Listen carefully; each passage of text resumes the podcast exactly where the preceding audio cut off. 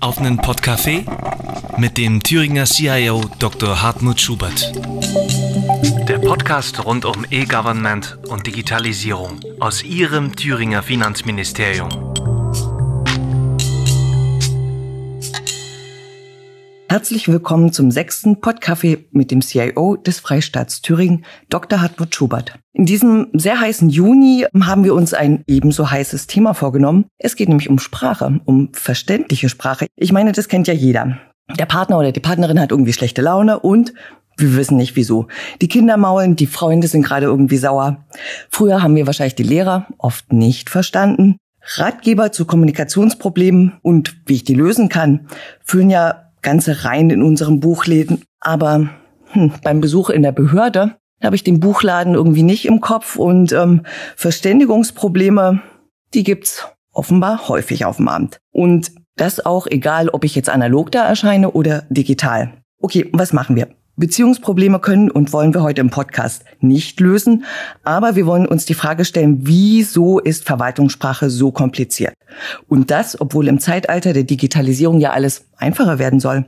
Dazu begrüße ich mit Dr. Hartmut Schubert heute eine ausgewiesene Kommunikationsexpertin, Frau Dr. Christine Mörs. Seien Sie herzlich willkommen hier. Hallo, ich grüße Sie auch sehr herzlich. Frau Dr. Mörs arbeitet am Leibniz-Institut für deutsche Sprache. Das Institut sitzt in Mannheim und Frau Mörs auch dort. Ich sehe allerdings gerade keinen Kaffee bei ihr. Vielleicht trinkt sie auch Tee. Das wird sie uns sicherlich noch verraten. Frau Dr. Mörs ist Leiterin des Programmbereichs Dokumentationszentrum der deutschen Sprache und des Arbeitsbereichs Verständlichkeit von Verwaltungssprache. Sie begleitet wissenschaftlich das Bundesprojekt Bürgernahe Sprache. Wow. Frau Mörs, wie nah kommt man uns Bürgerinnen und Bürgern per Sprache? Zumindest die Verwaltung.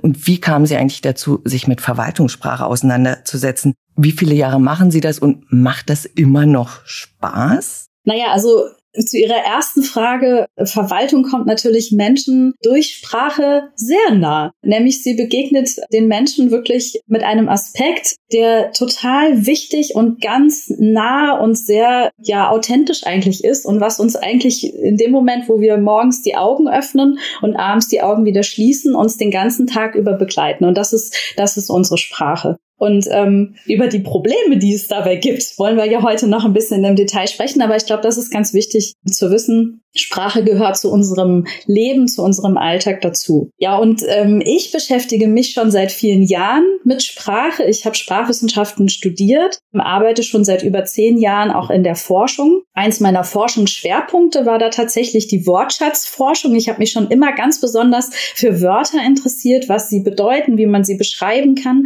ähm, und habe deshalb in den letzten Jahren in vielen verschiedenen Wörterbuchprojekten gearbeitet. Und auch da ging es ganz oft um die Frage, wie kann ich eigentlich ein Wort gut und verständlich erklären für zum Beispiel ein, ein Wörterbuch. Und ähm, besonders in den letzten Jahren, also so ab 2019, habe ich mich dann mit dem Thema Sprache im Verwaltungskontext genauer beschäftigt. Denn wir sind da in eine Kooperation mit dem Normenkontrollrat in Baden-Württemberg getreten. Die haben uns gebeten, eine Handreichung zu schreiben, die den Titel trägt, ähm, wie kann die Verständlichkeit behördlicher Texte verbessert werden? Und da sind wir dann natürlich noch mal etwas genauer in die Frage von Verständlichkeit im Verwaltungshandeln eingetaucht. Und gerade weil Sprache hier so ein überaus wichtiges Mittel ist, um zwischen Behörden, aber auch zwischen Menschen zu kommunizieren, ist das natürlich für mich als Sprachwissenschaftlerin, die sich für Wörter, für Sätze, für Bedeutungen interessiert, auch ein ganz spannendes Feld. Und alle Kollegen, die in unseren Projekten zu diesen Themenbereichen arbeiten, wir haben wirklich auch das Gefühl, dass wir hier sozusagen die Theorie der Sprachwissenschaft in die Öffentlichkeit tragen können und somit letztlich auch einen wichtigen Beitrag zu unserer Gesellschaft ähm, damit leisten können. Also ja, das macht Spaß, das ist manchmal auch mühsam, aber es ist ein überaus spannendes und sehr wichtiges Feld. Also vom einzelnen Wort zum ganzen Verwaltungstext und der ist jetzt kompliziert. Herr Dr. Schubert, man muss ja offenbar irgendwie ein Naturtalent haben, um Verwaltungstexte lesen und verstehen zu können. Also auch an Sie meine Frage, wieso ist Verwaltungssprache so kompliziert? Erstmal Hallo von mir auch. Man muss schon sagen, dass die Verwaltungssprache eine Art Fachsprache ist, die sich über viele Jahrzehnte entwickelt hat. Und das wird sich auch nicht so einfach ändern lassen, weil Gesetzestexte sind, wie sie sind und auch verändert werden von Juristen und dazu nur Rechtsprechung da ist, die das wieder äh, sozusagen nochmal anders gestaltet. Und äh, alles das, was die Verwaltung macht, muss ja rechtssicher auch sein, weil der Bürger zu Recht äh, in Deutschland und in der freien Welt sich auch dagegen wehren kann, was die Verwaltung macht. Und äh, so vor Gerichten oder durch Widersprüche. Und deshalb wird es an der Stelle schwierig werden, das jetzt komplett zu vereinfachen. Ne? Aber die Aufgabe der Verwaltung muss eigentlich sein, nach außen wirken zu den Bürger hin, Lösungen zu finden, dass das verständlicher und einfacher wird. Die Verwaltungssprache, also habe ich noch mal ein gutes Beispiel. Intern, äh, da wird immer von Verwendungsbreite geredet. Was ist das eigentlich? Ne? Da geht es darum, dass ein Mitarbeiter, wenn er da und dort gearbeitet hat, dann äh, in verschiedenen Bereichen eingesetzt werden kann. Das ist sozusagen dann die Verwendungsbreite. Also da würde wahrscheinlich draußen keiner auf die Idee kommen, äh, was das sein könnte. Und in der Wirtschaft würde man niemals so einen Begriff, glaube ich, verwenden. Also so mal noch als Beispiel, wie die Verwaltung spricht und intern ist das okay, aber nach außen ist das halt schwierig verständlich die Verwendungsbreite, also da müssen wir schon mal Maß nehmen sozusagen. Ich meine, wir kennen das ja auch aus dem Alltag oder vielleicht Sie, liebe Zuhörerinnen und Zuhörer, auch ähm, aus Ihrem ganz eigenen Fachbereich, weil ich bin mir sicher, auch Sie sind Fachleute in gewisser Weise. Ich habe mich mal umgehört bei einem Bäcker. Wissen Sie, was ein Ausbund ist? Ihr Bäcker weiß es. Es ist sowas wie ein Riss in der Kruste eines Brotes oder eines Brötchens. Oder fragen Sie mal Ihrem Bäcker, was Anstellgut ist. Also da geht es nicht darum, irgendwie eine Latte äh, irgendwo an die Wand zu stellen oder vielleicht vielleicht äh, das Blech oder so. Nee, das ist eine Art Backtriebmittel. Also Sie sehen, wir alle sind in gewisser Weise Fachexperten. Wir alle besitzen vielleicht doch die ein oder andere Sprache, die, die wir eben selbst mit Kolleginnen und Kollegen sprechen. Ich weiß nicht, Dr. Schubert, Sie sind Chemiker. Gibt es in der Chemie da sowas? Logischerweise in der Wissenschaft ist das ja sehr verbreitet, wie sich Wissenschaftler sozusagen fachlich äh, verständigen. Ich könnte ein paar Begriffe mal nennen, also weiß ich, Keto-Enol-Tautomerie oder 3,3-Sigma-Trope-Verschiebung. Äh, da muss jetzt wirklich niemand außerhalb der Wissenschaft wissen, was damit gemeint ist. Ne? Also und das ist auch in der Wissenschaft notwendig, dass man logischerweise da spezielle Fachbegriffe hat und die jetzt nur die Wissenschaftler untereinander verstehen, weil, weil wie soll es anders funktionieren?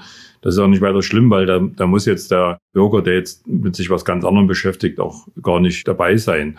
Erstaunlich finde ich, wie dann äh, wissenschaftliche Fachbegriffe dann irgendwie den Weg in die Allgemeinsprache finden. Also aus der Chemie fällt mir da Dehydrierung ein. Das wird mal, mal zu hören sein, wenn Sportler oder auch Bahnreisende, wenn es da zu warm ist in der Bahn, an äh, Wassermangel leiden. Und als äh, Chemiker wundert man sich da, weil Dehydrierung ist eine Abspaltung von Wasserstoff, hat also mit Wasser jetzt erstmal nicht unbedingt was zu tun. Der richtige Begriff wäre eigentlich Dehydratisierung, aber da das zu lang ist, hat sich dann dieses Dehydrierung eingebürgert. Ich habe da immer schon noch meine Probleme, das zu sagen, weil man das irgendwie nicht so einleuchten will. Aber hat sich halt eingebürgert und das ist halt so, sieht man mal, dass auch Fachbegriffe dann am Ende im, in der Normalsprache ihren Platz finden können. Frau Dr. Mörs, die Sprachwissenschaftler haben ja bestimmt auch eine eigene Fachsprache, ganz äh, spannend. Die nutzen Sie sicherlich auch und gleichzeitig erklären Sie uns dann, wir müssen es aber einfacher und verständlicher kommunizieren, bestimmte Dinge. Also an Sie die Frage, was macht jetzt die Sprache so kompliziert? Sind es die Fremdwörter, Schachtelsätze? Was ist los mit der Sprache? Ja, Sie, Sie sprechen da natürlich einen ganz wichtigen Punkt an. Und natürlich wir in der Sprachwissenschaft, wir haben auch so unsere eigenen Fachbegriffe, ja, und die funktionieren in unserer Community ganz hervorragend. Wir können uns da prima verständigen. Wenn wir jetzt fragen, was macht Sprache so kompliziert, glaube ich, müssen wir erstmal noch einen kleinen Schritt zurücktreten, weil Sprache an sich ist erstmal nicht kompliziert. Ja, wie wir das gerade gehört haben. Es gibt so einen ganz wichtigen Schaltmoment, der Sprache kompliziert macht, nämlich äh, wenn eine Person mit einer anderen kommuniziert, die dieser besonderen Sprache, die dann vielleicht verwendet wird, einfach nicht mächtig ist oder einfach die Fachbegriffe nicht kennt. Also das heißt, schwierige Wörter, also Fremdwörter, Fachbegriffe, die sind ganz sicher ein Problem. Studien haben aber auch gezeigt, dass Schachtelsätze, also was Sie gerade schon erwähnt haben, besonders auch sehr lange Sätze, dann kompliziert sind, weil sie quasi ein etwas unökonomisches Lesen produzieren. Man muss Sätze mehrfach lesen, um sie zu verstehen. Oder man beginnt einen Satz zu lesen stockt in der Mitte, weiß schon nicht mehr, wie der Anfang war, springt wieder zurück. Also das heißt, gerade lange Sätze oder sehr verschachtelte Sätze bringen oft im Ergebnis, dass wir sie mehrfach lesen müssen und uns sehr anstrengen müssen, sie zu verstehen. Aber auch veraltete Wörter, ja, also ein ganz klassisches Beispiel ist oft fernmündlich für telefonisch. Die haben sich so in der Verwaltungssprache ein Stück weit gehalten, die sind auch so ein bisschen historisch gewachsen, aber die machen Menschen beim Lesen einfach Probleme, weil hier eine Sprache verwendet wird, die mit ihrer Alltagssprache nichts zu tun haben. Das heißt, es gibt immer so eine, so, so eine Barriere, ja, die es immer zu überwinden gilt, an die Sprache heranzukommen. Und dann sind es aber auch so ähm, Aspekte wie eine sehr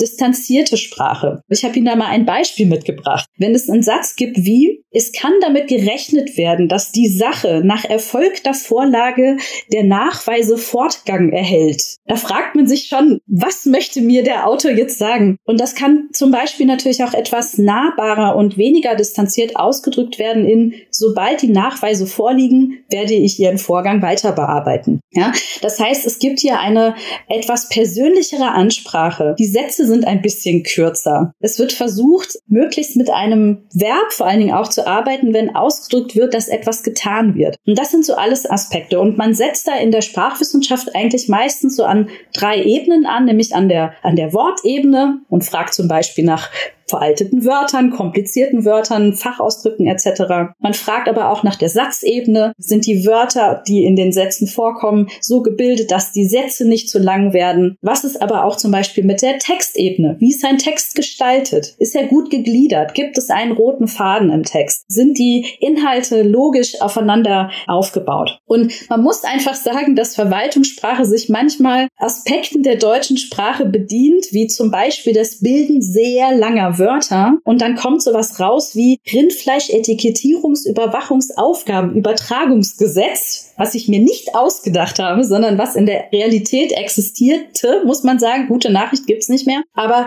das heißt, Verwaltung bedient sich da manchmal Phänomenen der deutschen Sprache, die diese wirklich erstens distanziert, kompliziert werden lassen und damit sehr unverständlich werden. Dass bestimmte Begriffe, also auf der Wortebene, etwas mit einer Fachsprache zu tun haben, da würde ich Ihnen, Herrn Schubert, total recht geben. Ja, das kann man vielleicht auch gar nicht ändern. In der Finanzsprache beispielsweise kann man nicht einfach das Wort Werbung Bewerbungskosten ersetzen. Das ist ein, ein Fachausdruck. Der kann aber vielleicht erläutert werden, indem man Bürgerinnen und Bürgern sagt, das heißt oder das bedeutet, sprich sie einfach zu erklären und einzuordnen. Und das macht dann wiederum zum Beispiel Fachwörter gar nicht mehr so kompliziert, wenn sie eben erläutert und eingebettet werden.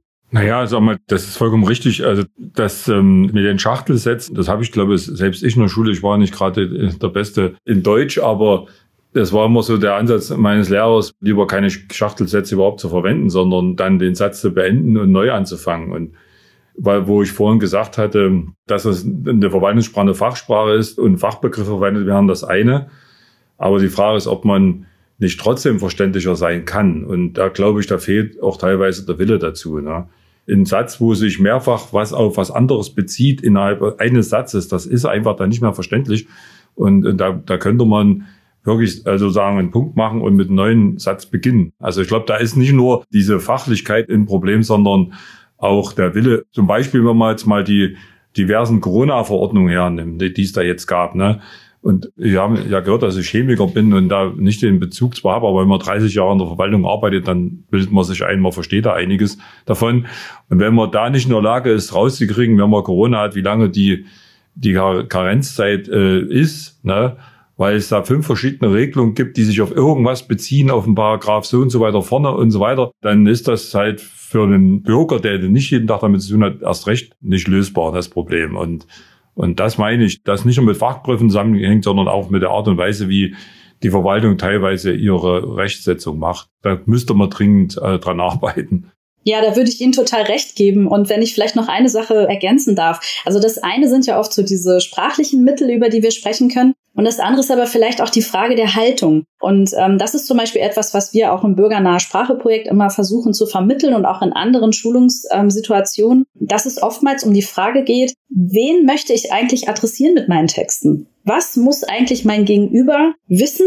Welche Voraussetzungen bringt er mit? Und wie müssen dann eigentlich entsprechend die Texte angeglichen werden? Das war auch das, was ich versucht habe zu sagen mit, ein Text ist nicht per se kompliziert und unverständlich, sondern es ist immer wichtig, eine Adressatenorientierung in den Texten zu bedenken und daraufhin die Texte vielleicht auch ein Stück weit anzupassen. Es macht einen Unterschied, ob man einen Text zum Beispiel auch für ein Medium wie ein Social-Media-Kanal erstellt oder ob man eine Corona-Verordnung schreibt oder ob man einfach zum Beispiel ein Merkblatt erstellt oder einen Bescheid rausschickt, in dem zum Beispiel gesagt wird, es müssen noch Unterlagen nachgereicht werden. Ja, ich glaube, das macht einen ganz großen Unterschied und hilft, glaube ich, ganz äh, viel Texte verständlicher zu machen, wenn man das mit berücksichtigt. In dem Zusammenhang fällt mir jetzt ein, diese Digitalisierungslabore, die der Bund auch äh, sozusagen etabliert hatte. Da war zum Beispiel das Wohngeld. Ne? Da hat man sich hingesetzt mit Digitalisierern, mit äh, Leuten aus Wohngeldstellen, aber eben auch mit Wohngeldempfängern und hat versucht, den Online-Antrag vom Prinzip her so zu machen, dass er,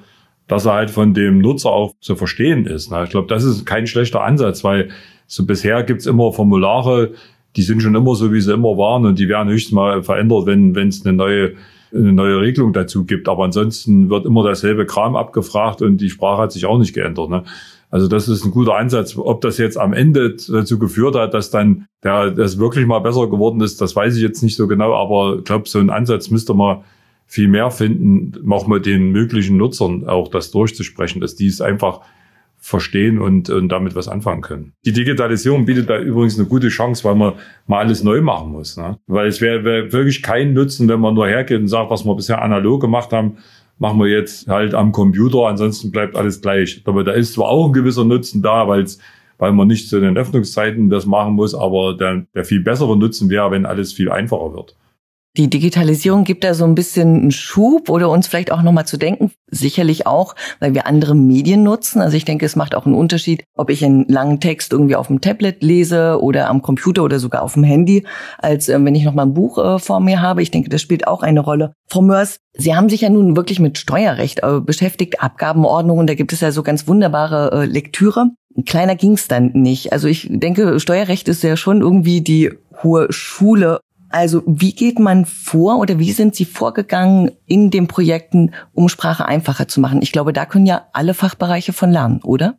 Na, ich würde hoffen. Also ich glaube, ein ganz wichtiger Ansatz ist, dass wir als Sprachwissenschaftler nicht allein diejenigen sind, die Texte verbessern, vereinfachen, verständlicher machen können, sondern es ist immer ein Zusammenspiel aus uns, also als Fachexperten für das Thema Sprache. Das sind dann aber auch die Verwaltungsmitarbeiterinnen und Mitarbeiter, die in unseren Projekten arbeiten. Und das sind aber auch die Fachreferate, die natürlich immer ähm, auf unsere Texte, auf unsere äh, Formulierungen, auch auf die geänderten Formulierungen draufschauen und etwas überprüfen, was auch Sie, Herr Schubert, gesagt haben, nämlich ob ein veränderter Text am Ende auch immer noch rechtssicher ist. Also ich glaube, ein ganz wichtiger Baustein ist zu begreifen, dass das immer ein Zusammenspiel ist. So. Und zum Vorgehen, wir haben bei uns zum Beispiel im Bürgernahe Spracheprojekt damit angefangen, erstmal alle Projektbeteiligten auf ein Level zu bringen und haben sie erstmal alle flächendeckend zum Thema bürgernahe Sprache geschult. Das heißt, das war ein ganz wichtiger Baustein aus unserer Sicht, damit wir quasi auch eine gemeinsame Sprache darüber sprechen, was uns wichtig ist, was wichtige Kriterien sind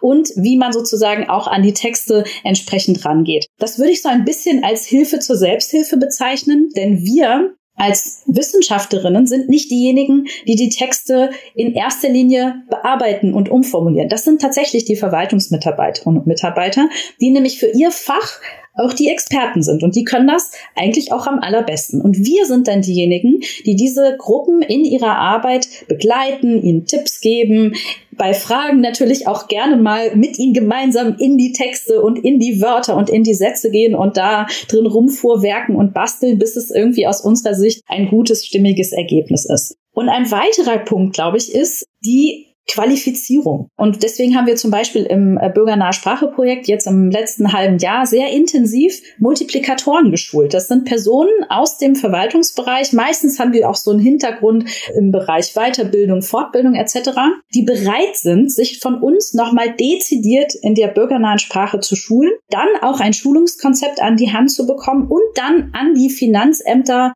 zu gehen und dort die Mitarbeiterinnen und Mitarbeiter weiter zu schulen. So ein bisschen nach dem Schneeballprinzip, ja. Und je mehr Leute über dieses Thema Bescheid wissen, über die, sagen wir mal, Tipps und Tricks Bescheid wissen, also einen Werkzeugkasten an der Hand haben und wissen, wie man in Texten verändern und verbessern kann, dass diese verständlich werden und dies dann auch weitertragen und auch die entsprechenden Entscheidungsstellen, also Abteilungsleitungen oder auch die ganz hohen ministeriellen Stellen, dieses Thema befürworten und sagen, ja, das ist wichtig, wir investieren Zeit und wir investieren Ressourcen. Ich glaube, dann kann das gelingen und so gehen wir zum Beispiel im Bürgernahe Spracheprojekt vor. Und ich würde sagen, ja, steter Tropfen höhlt den Stein, man muss da dranbleiben und muss auch einen langen Atem haben, aber das scheint mir ein ganz brauchbarer Weg zu sein. Jeder Tropfen hüllt den Stein, das ist ein gutes Stichwort. Wie lange wird denn bei uns vielleicht auch schon getropft? Also gibt es in Thüringen da auch schon Bemühungen? Da gibt es eine ganze Menge Bemühungen.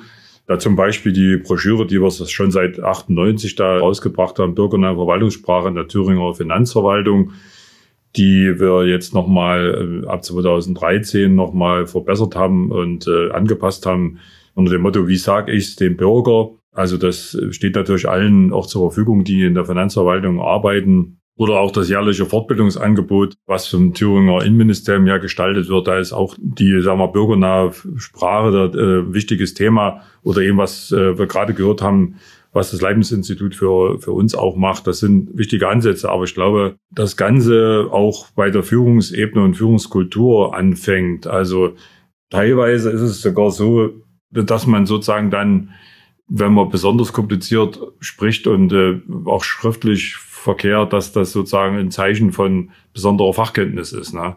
Und äh, dass man das dann auch auslebt, sozusagen, so, so zu kommunizieren. Und wer da einfach redet, der hat wahrscheinlich dann bei der Ausbildung nicht richtig aufgepasst, dass er die Fachbegriffe nicht so verwenden kann. Ich glaube, da müssen wir wegkommen davon. Wenn eine Kulturwandel mal hinkriegen könnte, dass es eher eine Auszeichnung ist, dass das, was ich mache, auch vom Bürger verstanden wird und nicht mehr das so kompliziert gemacht wird, dass es niemand versteht, nur ich selber, dann glaube ich, sind wir da auch einen Schritt weiter. Einfach von der Führungskultur und von der, von der Verwaltungskultur her gesehen. Ziemlich spannend. Also auch die Rolle, ich kommuniziere mit Sprache, mit komplizierter Sprache auch vielleicht eine gewisse Rolle und auch eine gewisse Erwartung. Kann man das so sagen, Frau Mörs? Ja, unbedingt. Und also ich glaube tatsächlich, es gibt noch so einen Aspekt, den wir nie vergessen dürfen. Verwaltungssprache basiert ja auch auf äh, Gesetzestexten. Ja, also wir reden jetzt zum Beispiel im Bürgernahspracheprojekt auch sehr viel über das Steuerrecht und wir konsultieren da auch ganz häufig nochmal die Gesetzestexte. Und ich glaube, historisch gewachsen muss man tatsächlich sagen, gab es auch tatsächlich mal so eine Haltung, diese Art der Sprache so zu gestalten, dass sie eine Geheimsprache ist und dass sie auch Bürgerinnen und Bürger eben gerade nicht verstehen sollten. Aber ich glaube, da hat sich in den letzten Jahren, Jahrzehnten wirklich einiges verändert und da hat sich auch die Rolle von Verwaltung verändert, denn Verwaltung möchte ja eigentlich als Vermittlerin agieren und möchte auch und soll, glaube ich, auch und ist dazu, glaube ich, auch ein Stück weit verpflichtet, wenn ich das so sagen darf, das, was an Bürgerinnen und Bürger herangetragen wird, auch so zu gestalten, dass es verständlich ist, damit diese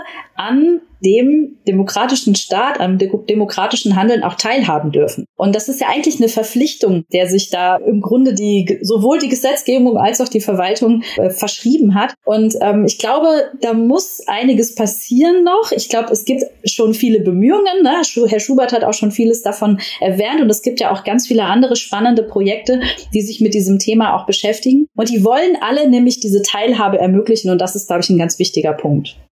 Okay, also Gesellschaft wandelt sich, Sprache wandelt sich, das haben wir gehört. Hm, ich glaube, Digitalisierung, das hatten wir schon angesprochen, ist da auch nochmal ein ganz wichtiger Punkt, in dem wir auch einen medialen Wandel dort haben. Und ich merke auch gerade bei den jungen Kolleginnen und Kollegen, die hier nachkommen, die sind auch sehr offener, die, die verlangen auch, dass Verwaltung gut kommuniziert. Die sind natürlich, äh, nutzen sie auch Medien wie zum Beispiel Twitter, machen wir ja auch. Da müssen wir plötzlich kurz werden und ähm, wir sind auch im, im Dialog mit vielen Nutzern Nutzerinnen und Nutzern. Das heißt, da passiert eine ganze Menge. Vielleicht, Dr. Schubert, nochmal Thema Digitalisierung, Thema Online-Anträge, hatten wir ja schon mal drüber gesprochen. Wie ist das? Hilft das? Und gibt es da vielleicht einige Beispiele, wo das nochmal dran deutlich wird? Also ich denke mal, die Digitalisierung, da sehe ich so zweigeteilt. Einerseits entstehen wieder lauter neue Fachbegriffe, wo sich ein Teil der Gesellschaft auch davon nicht mitgenommen fühlt. Die brauchen wir jetzt nicht alle zu erwähnen, aber das ist für viele ältere Bürger dann einfach, die lassen es dann lieber sein. Andererseits äh, bietet es ja die Chance auch äh, in der Gesellschaft, wo alles immer schneller und vielfältiger und immer weniger Zeit vorhanden ist, dem Bürger vieles zu erleichtern. Das ist natürlich wichtig, dass die Sprache dort besser wird, aber dass eben halt auch der Aufwand sich immer deutlicher verringert, also dass ich nicht mehr zur Behörde gehen muss. Und das ist so ein Ansatz, nur noch ganz wenige Angaben machen müsste, weil letztendlich die Behörde sich viele Sachen selber zusammenholt aus anderen Behörden. Ne? Und, da, und nicht als Bürger gar nicht mehr mit diesen Dingen beschäftigt wäre. Also wenn ein Witwenrentenantrag 70 äh, Seiten hat und davon sozusagen 65 Seiten mit überall mit Nein angekreuzt werden muss, aber ich muss ja alles lesen und gucken, nicht, dass ich was Falsches angekreuzt habe, dann bin ich am Ende vielleicht mindestens ordnungswidrig, wenn ich sogar ein Straftäter, weil ich Betrug begangen habe. Und schon diese Angst, äh, das muss einfach in Zukunft auch weg, dass nur noch wenig bleibt und äh, das wenige dann noch verständlich formuliert wird. So wie das halt die kommerziellen Anbieter für den Online-Plattformen machen, so muss sich die Verwaltung auch entwickeln. Und dazu bietet die Digitalisierung eben eine große Chance, ne, weil man vieles automatisieren kann und von dem Bürger eigentlich wegbringen kann, was heute noch von dem selber beizubringen ist oder eben halt von dem selber einzuholen ist. Also Informationen liegen eigentlich schon in den Verwaltungen vor. Die können ganz normal in den Antrag schon rein.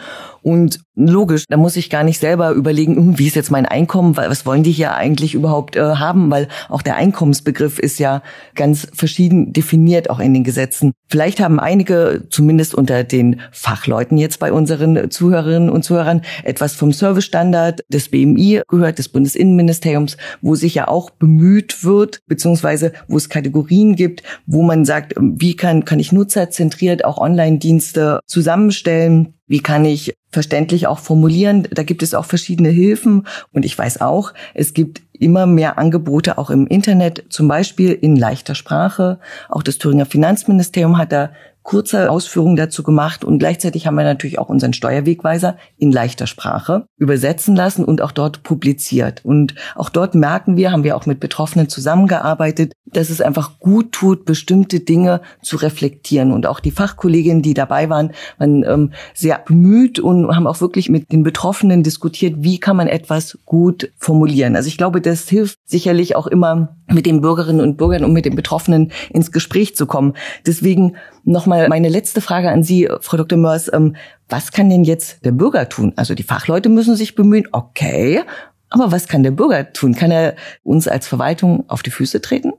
Na, ich würde sagen, unbedingt. Also in dem Moment, wo Sie zum Beispiel Bürgerinnen und Bürger in solche ähm, Prozesse mit einbinden, ist das ein ganz großer Schatz. Und wenn es Personen gibt, die dafür bereit sind, äh, vielleicht auch bei Studien mitzuwirken oder wenn ähm, gefragt wird, wer wäre bereit, hier mal als Zielgruppe zur Verfügung zu stehen, sich zu melden und dann auch zu sagen und zu verbalisieren, das habe ich nicht verstanden, weil und dann auch zu begründen, wo vielleicht die Schwierigkeiten liegen und auch immer wieder darauf hinzuweisen, dass Schwierigkeiten da sind. Ich glaube, da sollte man sich als Bürger und als Bürgerin dann eben durchaus auch mit einmischen und dort, wo Bürgerbeteiligung ermöglicht wird, diese auch wahrzunehmen. Ich glaube, es gibt noch einen zweiten Punkt, wenn Sie fragen, was, was kann man tun als Bürgerinnen und Bürger, vielleicht so ein bisschen indirekt glaube ich, zu verstehen und auch anzuerkennen, dass eben manches im Verwaltungsprozess vielleicht auch ja nicht so einfach ist und auch von dem, wie man sich darin bewegt und wie man einen Antrag schreibt oder wie man eine Steuererklärung schreibt,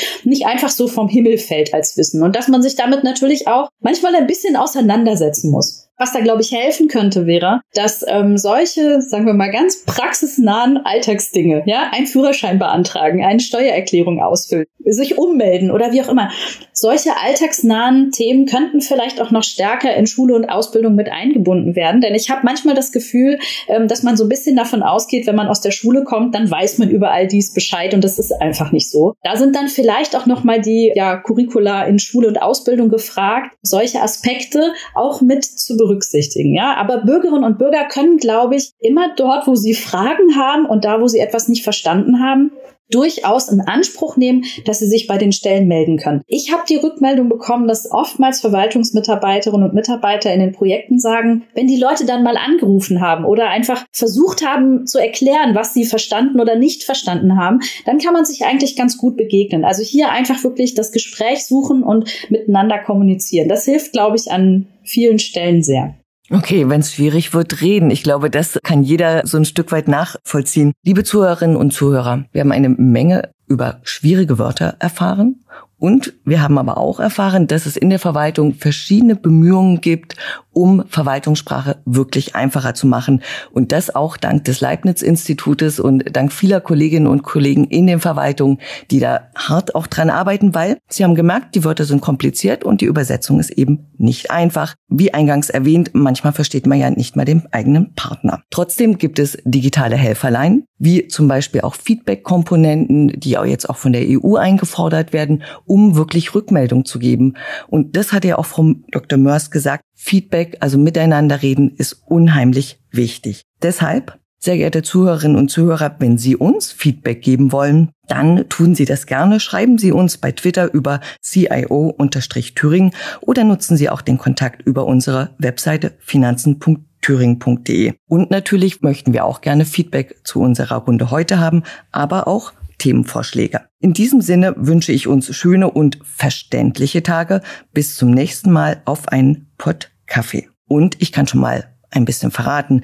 Der nächste Podcafé wird sehr vielstimmig, denn wir wollen Stimmen vom Thüringer E-Government-Kongress einsammeln und wir wollen berichten, worüber die Expertinnen und Kolleginnen und Kollegen auf diesem Arbeitskongress gesprochen haben. Versprochen, wir tun's in verständlicher Sprache. Mal gucken, was da so kommt. Wir freuen uns auf jeden Fall auf den CIO des Bundes, Herrn Dr. Richter, Frau Müller von der Initiative D21. Sie kennen Frau Müller bereits, die war auch schon bei uns im Podcast. Und wir freuen uns vor allen Dingen auf die vielen Kolleginnen und Kollegen aus den Thüringer Verwaltungen. In diesem Sinne herzlichen Dank nach Mannheim und bis zum nächsten Mal. Tschüss. Danke, Frau Mörs, dass Sie sich die Zeit genommen haben, mit uns den Podcast hier aufzunehmen. Und ich bedanke mich also nochmal und äh, dann auch von mir. Tschüss.